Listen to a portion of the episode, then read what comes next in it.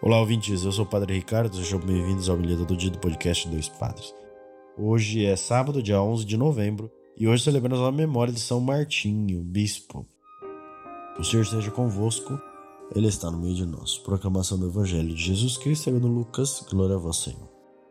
Naquele tempo disse Jesus aos seus discípulos: Usai o dinheiro injusto para fazer amigos, pois quando acabar, eles vos receberão nas moradas eternas. Quem é fiel nas pequenas coisas também é fiel nas grandes. E quem é injusto nas pequenas também é injusto nas grandes. Por isso, se vós não sois fiéis no uso do dinheiro injusto, quem vos confiará o verdadeiro bem? E se não sois fiéis no que é dos outros, quem vos dará aquilo que é vosso? Ninguém pode servir a dois senhores, porque ou odiará um e amará o outro, ou se apegará a um e desprezará o outro. Vós não podeis servir a Deus e ao dinheiro. Os fariseus, que eram amigos do dinheiro, ouviam tudo isso e riam de Jesus.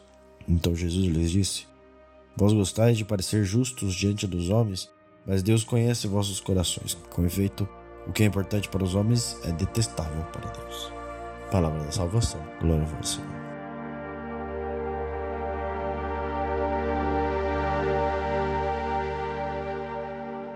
Muito bem, queridos ouvintes, aqui Jesus claramente tem uma relação com o dinheiro, né?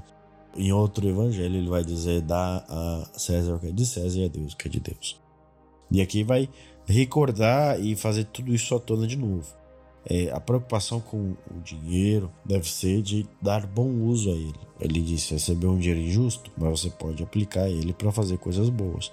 Esse cuidado, esse tato que devemos ter nós e não colocar o dinheiro como fonte principal da vida, como a única coisa que a gente precisa. A gente precisa de muitas coisas. Mas a temperança, o cuidado, o discernimento é o que vale para tudo. Para o uso do dinheiro, o ganho do dinheiro, mas também para o jeito de se vestir, jeito de falar, as coisas que a gente escolhe fazer ou não.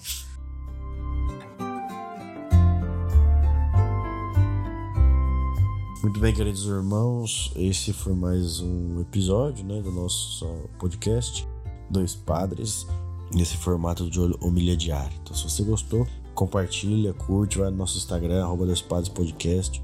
Procura a gente pelas redes sociais, estamos por aí. Compartilha no WhatsApp também, nós temos uma comunidade lá. Então você pode compartilhar para pessoas rezarem junto conosco. Que tenham um bom dia, Deus abençoe e até amanhã.